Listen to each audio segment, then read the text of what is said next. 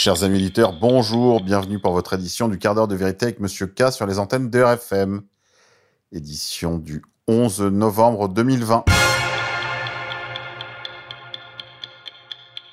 Aujourd'hui, nous sommes la Saint-Martin, du latin Martinus, nom d'homme de Mars, dieu de la guerre. Saint-Martin de Tours, que les églises d'Orient appellent aussi Saint-Martin le Miséricordieux. Il est né en Pannonie, l'actuelle Hongrie, sur les frontières de l'Empire romain où son père était en garnison. À 15 ans, il est soldat, car la loi romaine obligeait les fils de soldats à s'enrôler dans l'armée. Il est muté en Gaule et c'est là qu'à Amiens, il rencontre le pauvre grelottant à qui il donne son manteau et dont il apprend durant la nuit que c'est le Christ qui lui a fait cette demande. Il hésitait à devenir chrétien. Il s'y décide enfin. Il quitte l'armée pour rejoindre Saint-Hilaire à Poitiers. Avec lui, il fonde le premier monastère des Gaules, à Ligugé, en Poitou. C'est là qu'il sera enlevé par les habitants de Tours qui en feront leur évêque. Mais l'ancien soldat devenu chrétien ne s'enferme pas dans sa cité. Il évangélisera, parcourant les campagnes jusqu'à sa mort, à Cande, sur les bords de la Loire. En France, près de 500 localités et de bourgades portent son nom. Saint-Martin le Hongrois, intercédé pour la France. Aujourd'hui, nous sommes également le 11 novembre, fête nationale de commémoration du 11 novembre 1918, date de l'armistice de la Première Guerre mondiale. Mais également la fête du 11 novembre 1940, première manifestation des patriotes français résistant à l'occupant. Me vient une pensée toute particulière pour nos aînés lycéens, étudiants, qui se portèrent sur les Champs-Élysées pour manifester leur patriotisme. À leur tête se tenaient les lycéens d'Action française. Dicton du jour, si le brouillard entoure Saint-Martin, L'hiver passe tout bénin. Au jardin, il est temps de semer des fèves et pois à grains ronds sous climat doux, ainsi que d'aérer la serre si le temps le permet. Opération Scorecard, du nom de l'opération de tricherie informatique qui a permis d'attribuer à Joe Biden des voix qui étaient destinées à Donald Trump. Ce logiciel conçu par la CIA pour euh, tricher lors d'élections outre-mer aurait été employé pour la première fois dans une élection américaine. Bernard Kerrick, ancien commissaire de police de la ville de New York, demande à ce que soit tenu responsable Tom Wolfe, gouverneur de Pennsylvanie, pour le comportement criminel de la Pennsylvanie par lequel le Parti démocrate a volé des centaines de milliers de voix. Il confirme l'opération Scorecard, le logiciel de vol de vote géré par la CIA qui fonctionnait dans tous les États de swing. Divers pépins ont fait passer en masse des votes de Trump à Biden. C'est bientôt l'heure du souper et tous les médias vont se ridiculiser une fois de plus. Sidney Powell, future directrice du FBI, ne lâche pas l'affaire. Elle ira jusqu'au bout pour connaître la vérité. Le clan Biden a du souci à se faire. Elle dit Nous avons identifié au moins 450 000 bulletins de vote dans les États clés qui presque miraculeusement ne portent que la mention de Joe Biden et d'aucun autre candidat. Ancienne juge fédérale, Sidney Powell évoque encore la fraude massive au cours des élections américaines 2020 dans le mainstream médiatique. Sur Fox News, par exemple. Triche américaine toujours. Le procureur général des États-Unis autorise l'ouverture d'enquêtes sur la présidentielle. C'est également une décision qui a été prise par l'attorney général. Des enquêtes s'ouvrent dans tous les États. Le procureur général, quant à lui, Bill Barr a donné son feu vert le 9 novembre pour l'ouverture d'enquêtes sur d'éventuelles irrégularités lors de la présidentielle du 3 novembre dernier, dont Donald Trump assure qu'elle a été entachée de fraude. Bill Barr a écrit dans son courrier aux procureurs fédéraux du pays Je vous autorise à enquêter sur des allégations substantielles d'irrégularité concernant les votes ou le comptage de bulletins avant la certification des élections dans vos juridictions dans certains cas. Les supporters de Trump se sont donné rendez-vous lors de la Million MAGA March qui aura lieu le 14 novembre prochain sur la Freedom Plaza à Washington. La marche pour Trump marchera vers la Cour suprême contre les processus de fraude électorale. Vous pouvez rejoindre la campagne sur Twitter avec le hashtag Million MAGA March et Stop the Steal afin de soutenir les patriotes américains dans leur combat pour la vérité et la justice. Dissidence, Hold Up, le film documentaire enquête sur le Covid-19. Vous pouvez retrouver sur BitChute. Politique française.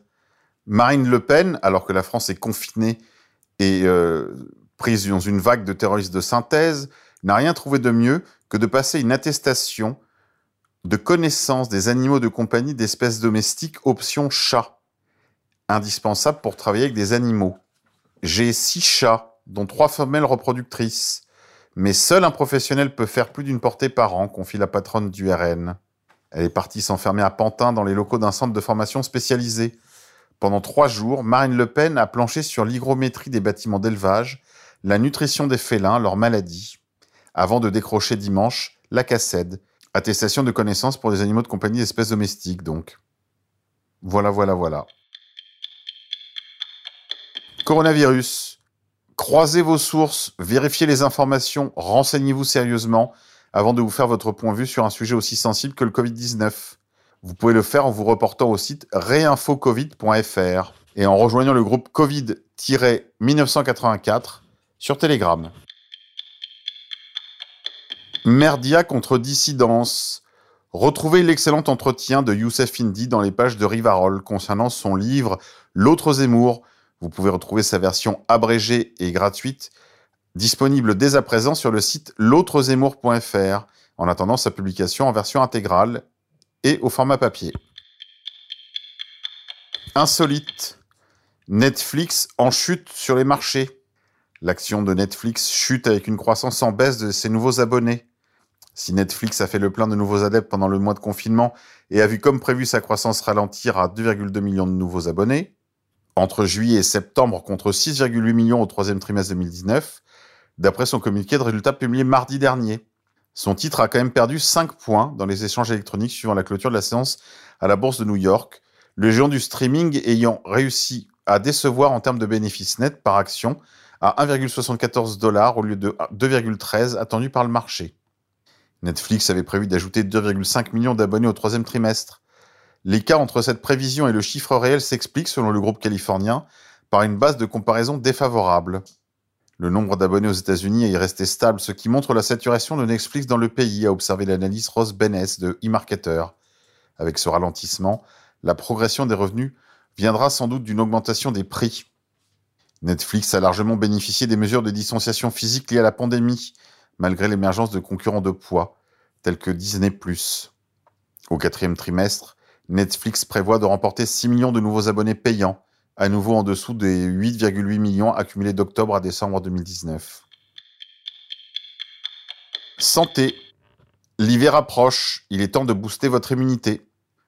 Emploi d'huiles essentielles, retour des agrumes, n'oubliez pas de manger local, de saison et organique de préférence. Prenez soin de vous, faites-vous des petits plats, profitez du confinement. On se quitte en musique. Aujourd'hui, je vous propose l'hymne des tertios ces troupes de choc de l'Empire espagnol, que les Français ont vaincu à la bataille de Rocroi dans les Flandres.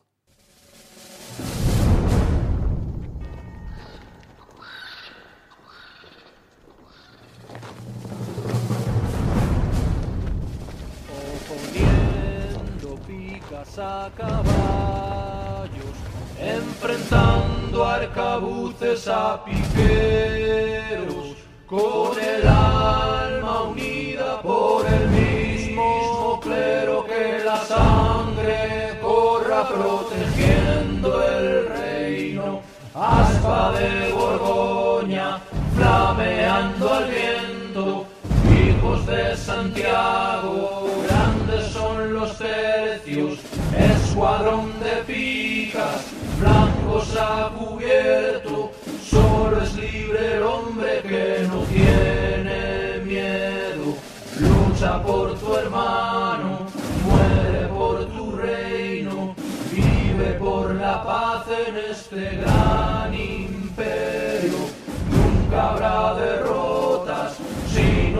hacen presos, solo tras de muertos capitularemos